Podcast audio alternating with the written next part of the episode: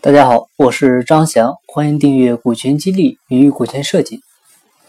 上一期呢是跟大家聊了华为的虚拟受限股份制，确实从华为的发展历程来看，它的成功绝对不是偶然。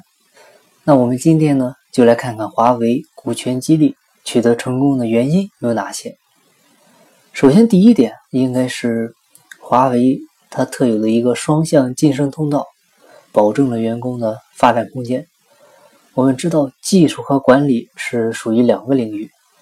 一个人呢，往往不能同时成为管理和技术两方面的专业人才。但是，这两个职位的工资待遇的差别呢，会直接影响到科研技术人员的努力程度。那为了解决这一困境啊，华为设计了任职资格双向晋升通道。新员工首先是从基层业务人员做起。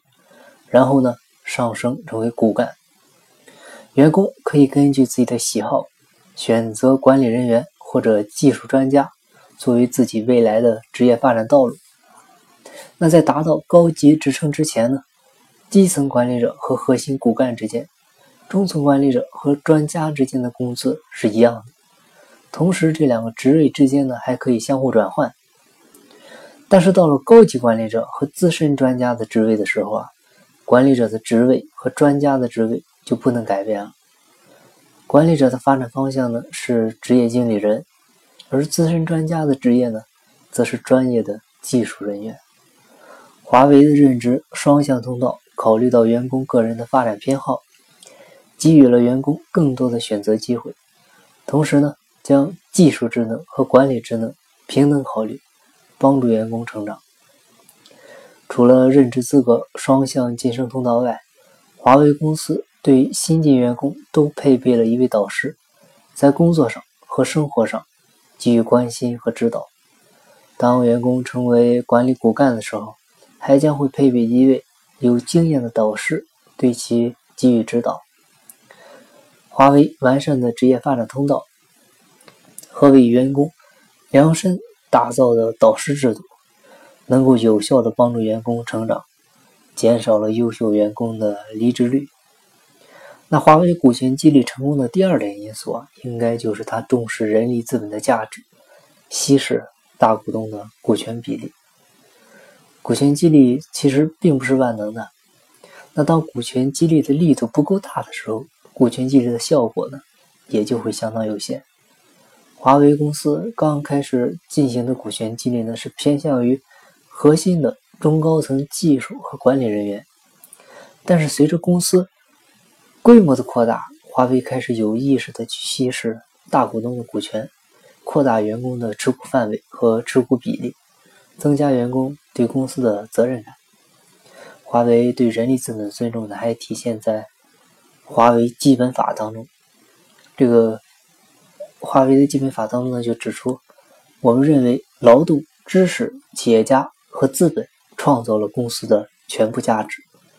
我们是用转化为资本这种形式，使劳动、知识以及企业家的管理和风险的累积贡献得到体现和报偿。利用股权的安排，形成公司的中坚力量和保持对公司的有效控制，使公司可持续成长。这说明股权激励是员工利用人力资本参与分红的政策之一。华为重视人力资本呢，还体现在他们对研发的投资上。华为每年都要将销售收入的百分之十投入到科研当中，这是高出国内高科技企业科研投资平均数的一倍还要多。在资源的分配上，华为认为管理的任务就是使最优秀的人拥有充分的职权和必要的资源，去实现分派给他们的任务。那通过薪酬体系来达到激励的目的，首先就要设立有差别的薪酬体系，这也是华为股权激励成功的第三个要素。华为通过股权激励呢，不仅使华为成为了大部分员工的公司，同时也拉开了员工工资收入水平的差距。随着近几年华为的发展，分红的比例有了大幅的上升，分红对员工收入的影响因此呢，达到了百分之三十以上。这对员工而言，其实是很有激励性的。股权激励除了薪酬结构需要有激励性，还需要绩效考核具有公平性。华为公司在对员工进行绩效考核上呢，采取定期考察、实时更新员工工资的措施，员工不需要担心自己的努力没有被管理层发现，只要努力工作就行。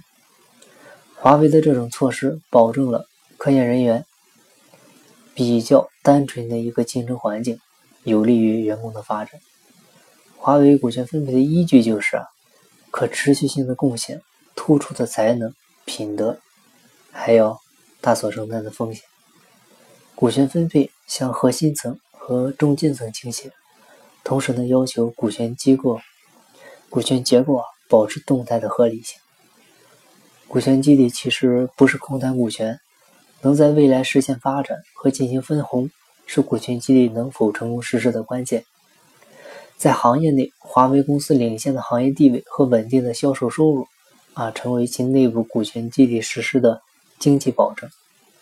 华为目前在移动设备市场领域排名已经是进入了全球前三。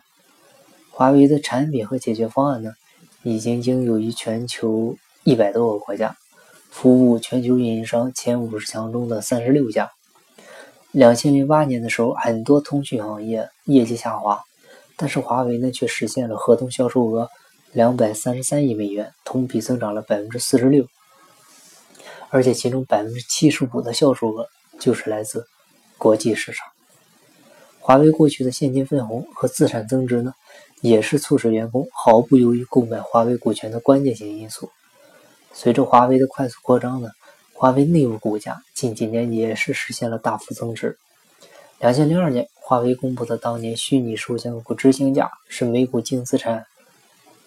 二点六二元，两千零三年是二点七四，到两千零六年呢达到了三点九四，两千零八年更是提高到了四点零四，员工的年收益率呢达到了百分之二十五到百分之五十，这么高的股票分红也是员工愿意购买华为股权的一个重要原因。那华为作为通讯行业的领头企业，它特有的狼性文化和任正非的个人魅力。是其他企业很难复制的，但是我们仍然可以从华为股权激励中呢获得一些启示。首先就是重视人力资本，积极实施股权激励。对于一些掌握核心技术的员工，如果没有股权激励这些措施呢，员工可能会根据自身掌握的技术自主创业，或者跳槽到竞争对手那里获得更高的收益。那么企业不仅会面临着人才流失的影响。也面临着市场份额丢失的风险，但是股权激励也不是任何时候都对员工有吸引力。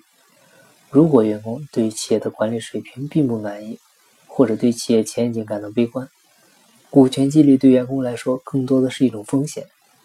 所以企业呢，应该持续改进自己的管理水平啊，在盈利和发展都可观的时候，及时的进行股权激励，让员工共担风险。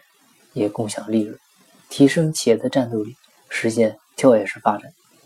对于一些盈利模式较好、发展迅速的企业来说呢，实施股权激励有利于稳住员工，增加竞争优势。